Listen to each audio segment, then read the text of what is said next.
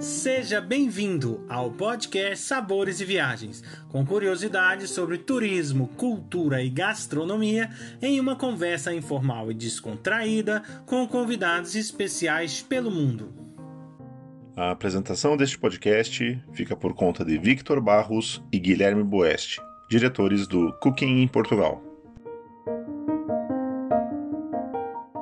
Hoje a nossa convidada vem da Alemanha, é a Sheila Volhart e vai falar conosco sobre a gastronomia na Alemanha. Olá, Sheila, tudo bem? Olá, tudo bom, Guilherme? Tudo. Então, eu gostaria que você começasse contando um pouco para nós sobre a tua experiência né, na chegada na Alemanha, quanto tempo você está aí, ou seja, pudesse se apresentar um pouquinho para nós. Estou na Alemanha há 28 anos, tá? Sou casada com um alemão, né? Vim pelo motivo clássico, né?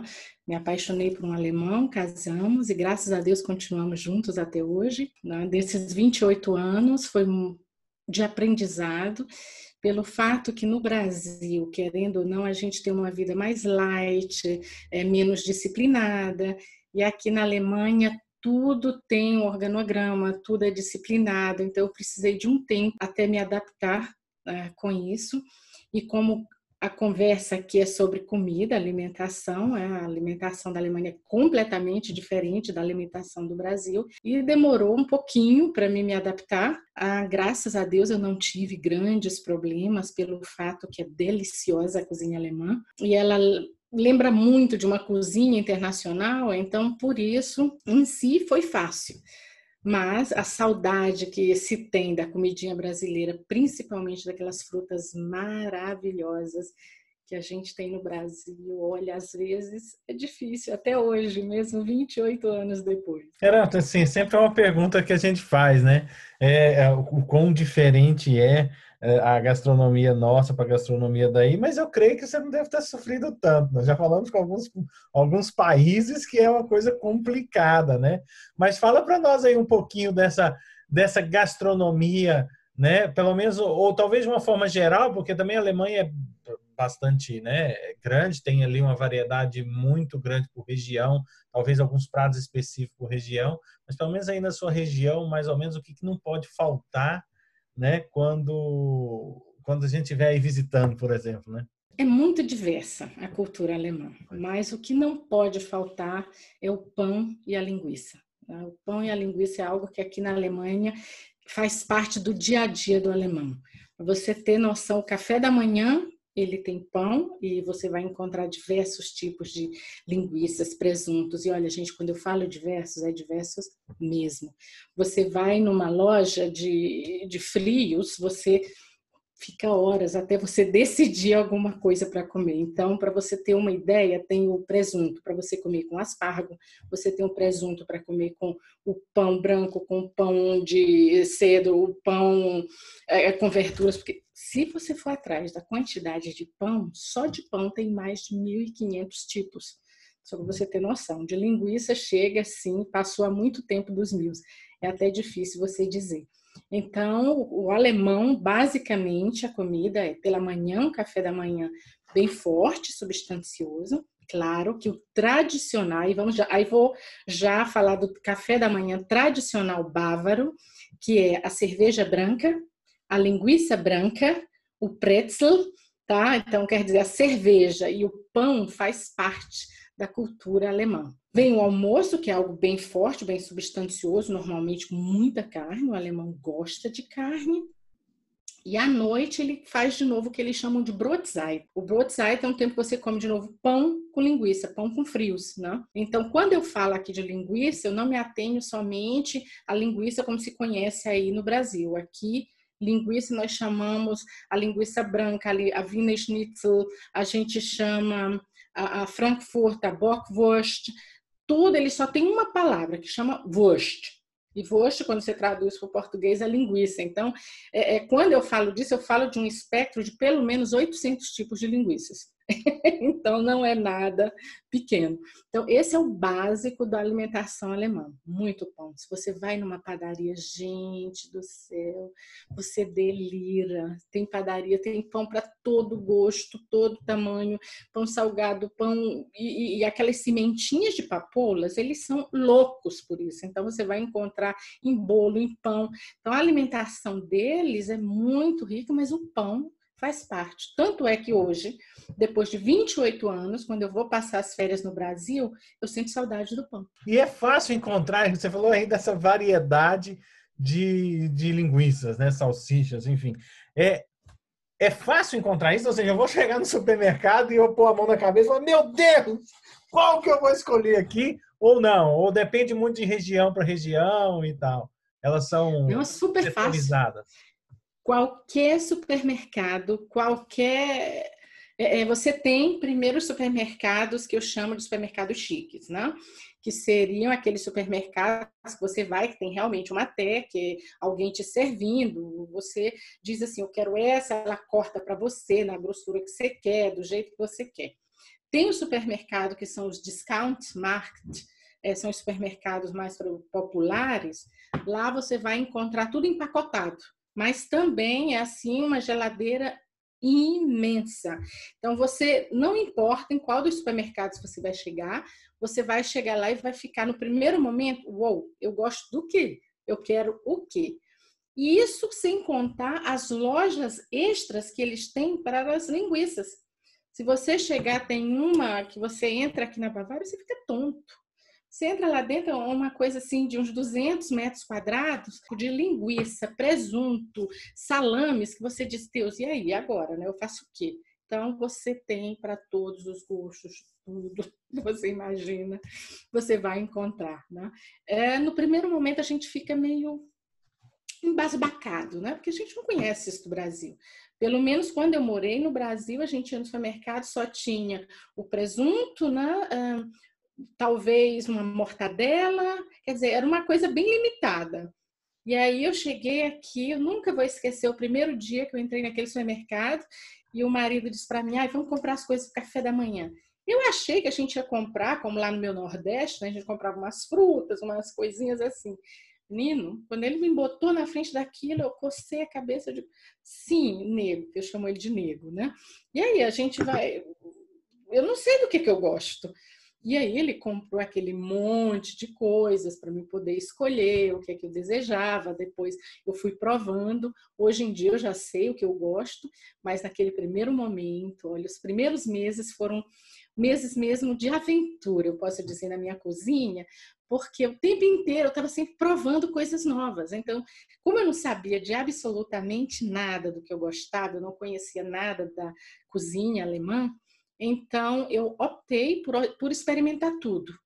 Um, e foi hoje em dia, eu agradeço a Deus ter feito essa opção bem saudável, porque eu conheço algumas colegas que não optaram por isso, ficaram tentando comer coisas brasileiras. Claro que você vai encontrar aqui também, mas essa coisa de optar foi tão bom, porque aí eu saí provando e hoje em dia eu já tenho as minhas coisas todas prediletas, né? Então, é, eu já não preciso mais provar tanto. Eu já chego lá e já digo, olha, eu quero hoje, sei lá, vina, eu quero hoje uma leba case, eu quero uma leba wurst, e aí eu vou escolhendo aquilo tudo que eu desejo. Essas, essas escolhas, e claro, né, pelo conhecimento, tanto tempo que você está aí, o é, qual a tua experiência e, e qual a tua é, noção?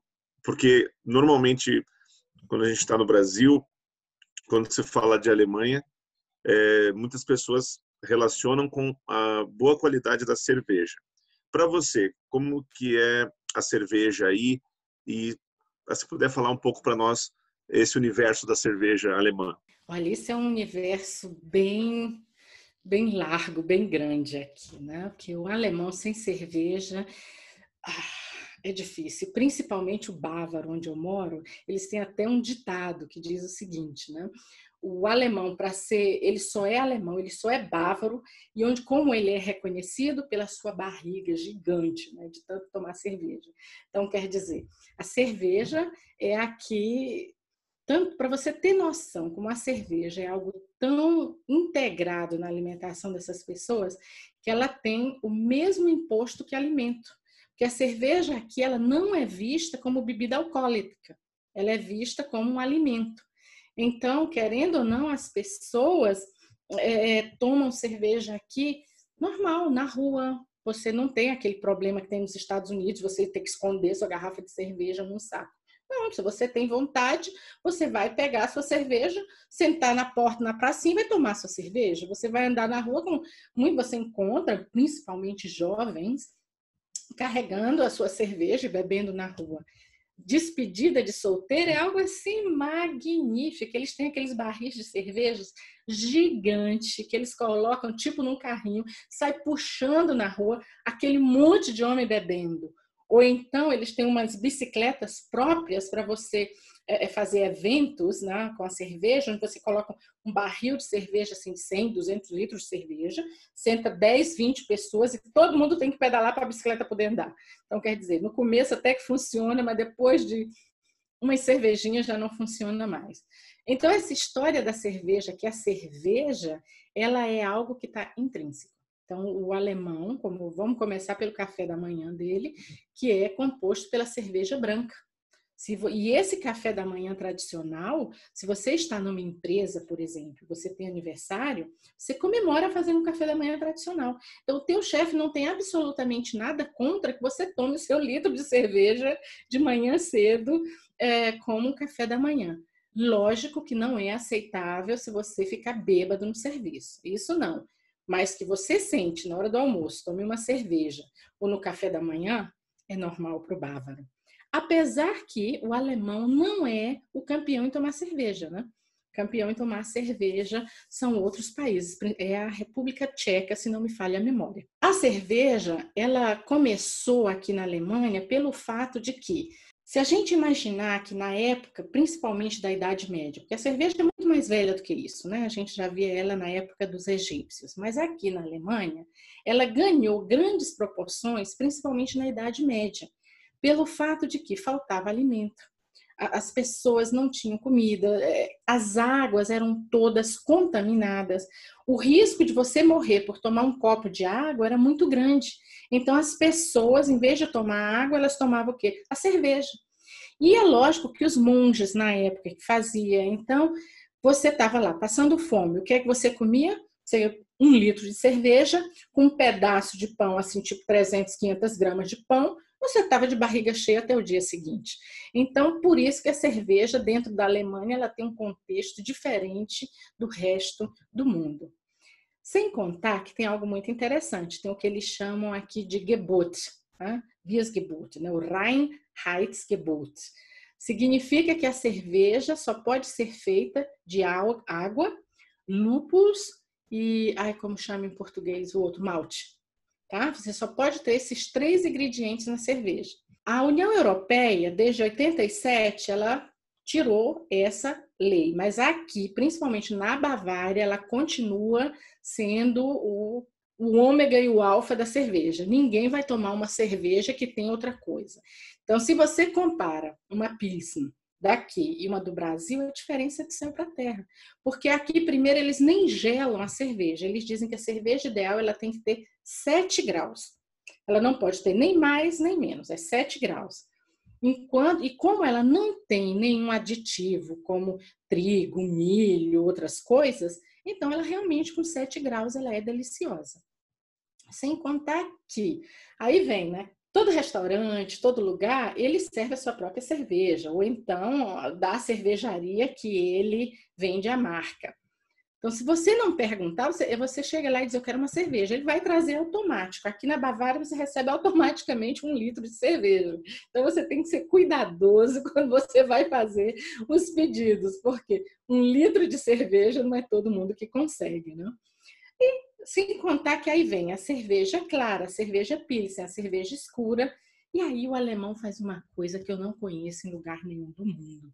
O alemão, ele mistura a cerveja é, é, com coisas do tipo que eles chamam de radler. É uma cerveja clara, tá? uma laga bia, misturada com uma Sprite. Então é meio a meio. Ela fica uma coisa assim meio adocicada, mas até que é gostoso, né? Mas para quem vai tomar assim, quem tem vontade, principalmente no Oktoberfest, de tomar mais que um litro, então nada melhor do que uma Radler, porque aí não é tão forte assim. E tem também o que eles chamam de Russell. O Russell é uma cerveja branca misturada com Coca-Cola. Então, quer dizer, ela fica também uma cerveja encorpada, mas ela fica menos forte. Porque o normal da cerveja aqui, ela ter 6% de álcool. Isso eu estou falando da Bavária, porque no norte ela pode ter só até 5%. Mas na época da Oktoberfest, ela chega a ter 9% de álcool, dependendo da cervejaria que você vá. Então, quer dizer, é algo fortíssimo. As pessoas têm que ser muito cuidadosas do que vão beber. E eu já tive clientes brasileiros aqui que conseguiram, em uma Oktoberfest, tomar 10 litros de cerveja. Claro que depois a gente arrastou eles para o hotel, né? Isso aí a gente não. Mas é, são pessoas que conseguem isso. Tem também uma coisa que eles chamam aqui de Stark Beer. A Stark Beer é uma cerveja bem mais forte, tá? Normalmente ela é feita só numa determinada época do ano. Aqui na Bavária ela é feita finalzinho de abril, começo de maio, onde eles fazem um festival desse Stark Beer. Bom, pouquíssimas pessoas conseguem tomar, porque ela é muito forte, muito encorpada e olha, gente, tem um teor alcoólico muito grande. E é bem interessante quando você vai lá na festa da Stark Beer, porque você presencia algumas cenas bem hiláricas. Aí vem também a, as cervejas lá do norte, né? Então, quer dizer, tem cerveja lá no norte, isso aqui eu falei agora, assim, me ative a cerveja na Bavária. No norte da Alemanha, principalmente em Berlim, no momento é uma grande moda daquelas cervejas artesanais. E lá eles não estão é, cuidando do Reinheitsgebot, eles estão fazendo cervejas diferentes. Então é possível em Berlim, por exemplo, você tomar uma cerveja com gosto de morango, ou então com gosto de. É, é, ai, como chama? Mins. É Mins? Como chama no Brasil, gente? Aquele, eu esqueci o nome em português, me perdoe. Né? Então, você é possível você tomar. Ela pode ser verde, ela pode ser laranja, ela vai ser vermelha. Então, é uma cerveja bem misturada. Em Köln, se você for, que é já no meio da Alemanha, você vai tomar uma Kölnische, que é uma cerveja tipo Pilsen. E o principal aqui na Alemanha, toda cerveja tem seu copo. Jamais sirva uma cerveja no copo errado que o alemão não vai tomar. Ele se recusa terminantemente. Então, a, Weissenbier você vai tomar tipo uma tulipa, a Helles você vai tomar tipo um canecão de cerveja, a Kölsch ela é tipo uma, um cálice de cerveja. Então, quer dizer, cada uma tem seu copo e respeite, né? E dentro das casas também, não pense que é só nos restaurantes, não. Sirva aqui em casa uma cerveja. Eu fiz isso no começo. Foi um pecado, assim, eu nunca vou esquecer o primeiro jantar que a gente fez aqui, convidamos amigos. E a gente comprou uma cerveja, eu não sabia disso, peguei simplesmente copos normais, botei a cerveja. Quando o marido viu, achou que os cabelos ficaram em pé, né? Do tipo, meu Deus do céu, não pode é aqueles copos. De que copo, menina? Eu nem sabia. E lá foi ele na cozinha pegar os copos certos para cada tipo de cerveja. Então, isso também é muito importante aqui na Alemanha. E se a gente quiser, eu posso continuar falando horas sobre cerveja, mas eu acho que o nosso tempo é limitado, né? É, nossa, mas é, tem que talvez um só de cerveja, Guilherme, porque... É, a gente pode fazer só de mas, cerveja. É já, olha, já aprendi muita coisa que eu não sabia e eu tenho, eu tenho, faço, eu sou da universidade aqui, faço projeto com os alemães, agora eu já entendi algumas coisas, né? Agora me fala um pouquinho, vamos aí sair do, do, do mundo do, do, do, da cerveja, no mundo da, da do, do, salgado, né? E se bem que eu quero voltar nisso, porque eu quero falar do joelho de porco, que eu gosto demais. Mas é, hum. vamos falar um pouquinho dos doces, né? Para a gente é, é, fechar esse ciclo gastronômico aí, pegando todas as vertentes. Né? Como é que é aí a doçaria alemã? Eu já estou usando Ai, gente, doçaria. Isso aí é um pecado, viu? É um pecado. É, é, é, algo muito difícil, porque a gente querendo, a gente está acostumado no Brasil com aqueles doces bem, é, bem fortes, né? um doce muito melado lá no Brasil. Se a gente vai fazer, vamos pegar um exemplo de um bolo. Pegar um bolo de chocolate no Brasil, eu faço ele aqui com metade do açúcar, ele ainda fica muito doce. Hoje em dia, eu acho isso, não? Porque todo doce da Alemanha ele não é tão doce como no Brasil, mas eles são deliciosos. Gente do céu. Vamos começar pelos docinhos da padaria. Se você vai lá na padaria da esquina, em qualquer uma delas, você vai encontrar Schnecken. Schnecken é tipo uma massa folheada com é, nozes e muito açúcar. Nossa, se como fica bobo. Aí tem uma coisa que é tipo um sonho, que é chamado aqui em Berlina, é, em Berlim ele é chamado de Berlina, aqui em Munique ele é chamado de Krapfen, mas um sonho recheado com geleias. Nossa, as coberturas são assim de chocolate, de nozes, de pampolas, de açúcar. Olha, se a gente for falar só dos sonhos aqui, a gente ficaria horas, porque principalmente ele é comido na época do Ano Novo e no Carnaval. Você vai em qualquer lugar aqui no Carnaval, você vai ganhar sonho. É assim, na empresa de manhã o teu chefe leva assim aquelas caixas gigantes, cheias de sonhos para você. Então, quer dizer, isso são só os docinhos básicos, digamos assim. Aí vem uma coisa assim que é torturante, as tortas. Gente do céu, as tortas aqui na Alemanha não tem como você passar por elas. Eles têm umas tortas de frutas, umas tortas é, é, com chantilly. A mais famosa de toda o Brasil conhece é a famosa Floresta Negra, né? Essa ali você come um pecado só. Aí tem a Prince Hergenta. Você chega, tem aqui em Munique um lugar que eu dou a dica para quem quiser ir. É, são dois lugares, né? Um deles é a Maelu.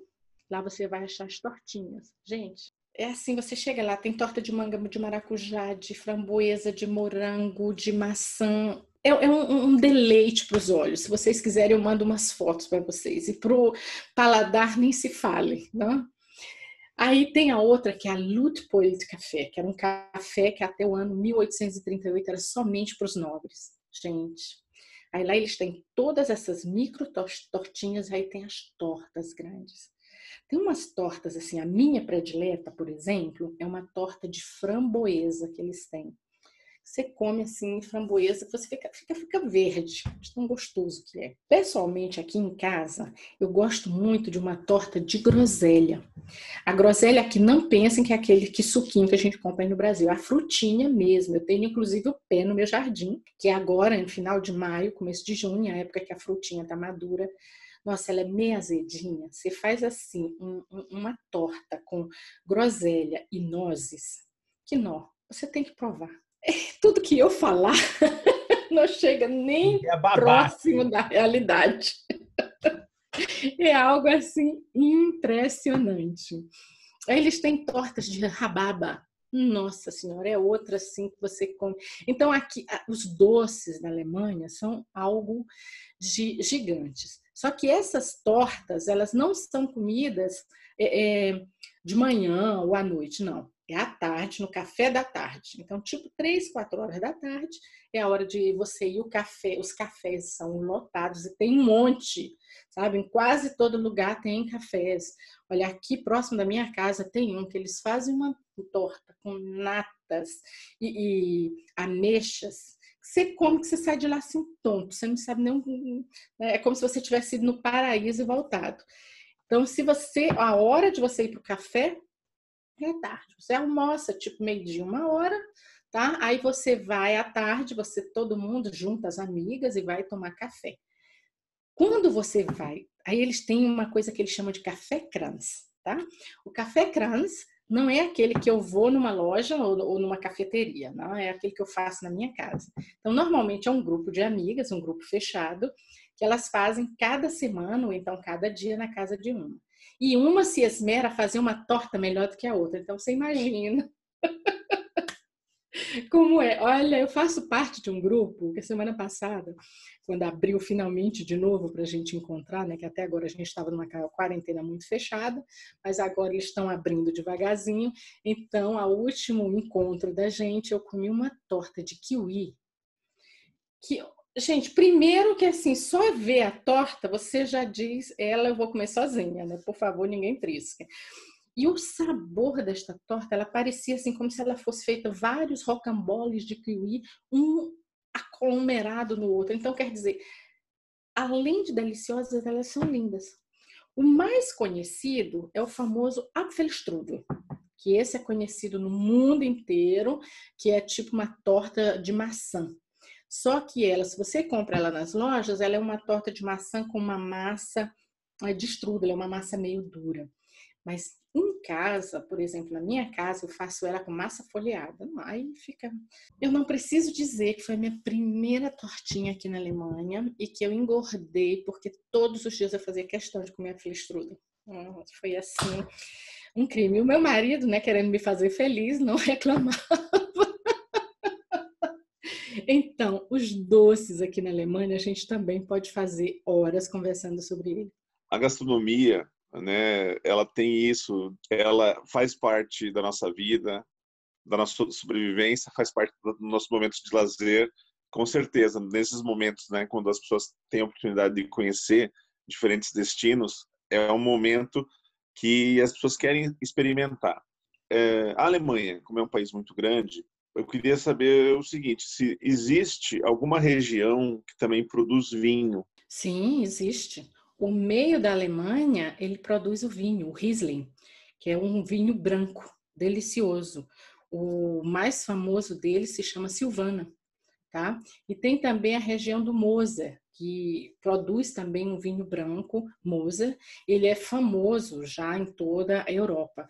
A gente não tem como comparar ele com um vinho francês, o italiano, por exemplo. Tão famoso ele não é mas ele é principalmente o Dornfelder, ele é, para mim, dos vinhos alemães, o predileto, porque ele é um vinho que ele é seco, eu gosto de vinhos secos, então, e não é tão encorpado. Então, a região central da Alemanha, ali a região entre Frankfurt, Colônia, Rudelsheim, se você passar por ali, ah, você vai ver toda a plantação, então plantações de vinho, quer dizer, coisa maravilhosa. O vinho também é muito bom. Aquela região ali de Würzburg também você toma um vinho maravilhoso. Tanto é que um dos passeios que as pessoas muito gostam, a gente vai para Würzburg. No fim da tarde, a gente termina o passeio na ponte, que é chamada como se fosse a Ponte de Carlos. E aí a gente está lá, no final da ponte tem um barzinho, você compra o vinho e toma em pé todo mundo na ponte. Então a ponte fica lotada de todo mundo tomando seu vinho, comendo um queijinho. Então, quer dizer, a cultura do vinho também é muito forte na Alemanha. Ah, se bobear, o alemão, o alemão ele toma até mais vinho do que cerveja, tá? Ah, o vinho é algo aqui em todo lugar, em toda cidade, você vai encontrar vinotecas imensas, tá? Onde as pessoas vão para lá. Eh, tem aqui em Munique, uma vez por ano, uma feira de vinhos. Nossa, é assim, algo de doido. Você vai lá, eles têm todos os dias, no fim da tarde da feira, todos os as garrafas de vinho que eles abriram para as pessoas provar, cheirar, aquela coisa toda, toda aquela cultura do vinho. Você pode ir para lá no fim da tarde e aí eles dão tudo de graça para você. Então, o que tem de gente que vai para lá nessa época, dura quatro dias essa feira, então, naturalmente que a polícia fica bastante por lá, né? Porque ela ganha muito dinheiro, pega muitas carteiras de motorista. Então há também uma cultura do vinho, ela não é tão extensa como a da cerveja, mas ela é um público mais seleto. Tanto é que quando você toma a cerveja, você brinda dizendo Prost, né? que é a famosa música, né? Ein Prosit, ein Prosit, quer dizer, um, um, brinde, né? Então, Prost. Enquanto quando você toma uma taça de vinho, já não é essa coisa grosseira, já é algo mais delicado. Então, é zum Wohl, né? quer dizer, para o seu melhor, né? Então, o, o vinho é algo mais eletizado, digamos assim. Apesar que todo mundo toma. Então, no supermercado, do descontão ao supermercado chique, às vinotecas, você vai encontrar tudo. Então, o vinho mais barato que eu já vi custou em 99. E o mais caro que eu já vi em uma vinoteca custou quase que 10 mil euros. Então, entre esse preço você tem tudo. Sem contar os colecionadores, aí você vai encontrar é, é, garrafas de vinho que eu nem sabia que existia. E eu tenho, é, um dos passeios que eu faço é exatamente isso, né? os vinhos alemães e aí a gente termina na França pegando os vinhos franceses. Bom, Sheila, muito obrigado pela sua participação. Foi muito interessante conhecer assim toda essa cultura e essa bagagem que você tem da Alemanha. Eu gostaria que você pudesse deixar também para nós as suas redes sociais para que as pessoas possam conhecer a Alemanha contigo. Bom, é um prazer. Ah, eu tenho uma firma de uma agência né, de receptivos e eventos. A nossa sede é na cidade de Munique, mas nós atendemos a Alemanha inteira. Então, o que você desejar em passeios, eventos, é, feiras, traduções. Então, tudo isso nós englobamos em nosso serviço. Tudo que você necessitar para que a sua visita à Alemanha seja um sucesso. E isso também nós fazemos para pessoas privadas. Nós temos vários roteiros do tipo a Rota dos Vinhos, a Rota dos Contos de Fadas, é, a Rota Romântica. As nossas redes sociais são no Instagram, Sheila Stua, ou então Guia de Munique, você pode nos encontrar. Temos também a nossa página na internet, que é www.icarostua.com. Temos também o nosso Facebook, com o nome Icarus Tua, ou Sheila Folhart. Se você me procurar, você também vai encontrar. Muito obrigado, Sheila Volhart, por nos levar nessa viagem gastronômica e cultural pela Alemanha. Convido a todos para o nosso próximo podcast Sabores Viagens, com a presença especial da Ari Tô Aqui em Portugal, que irá nos falar sobre a cultura e gastronomia de Portugal. Acompanhe também todas as novidades que vêm por aí. Basta digitar Cooking Portugal nos canais do Instagram, Facebook e YouTube. Esperamos vocês!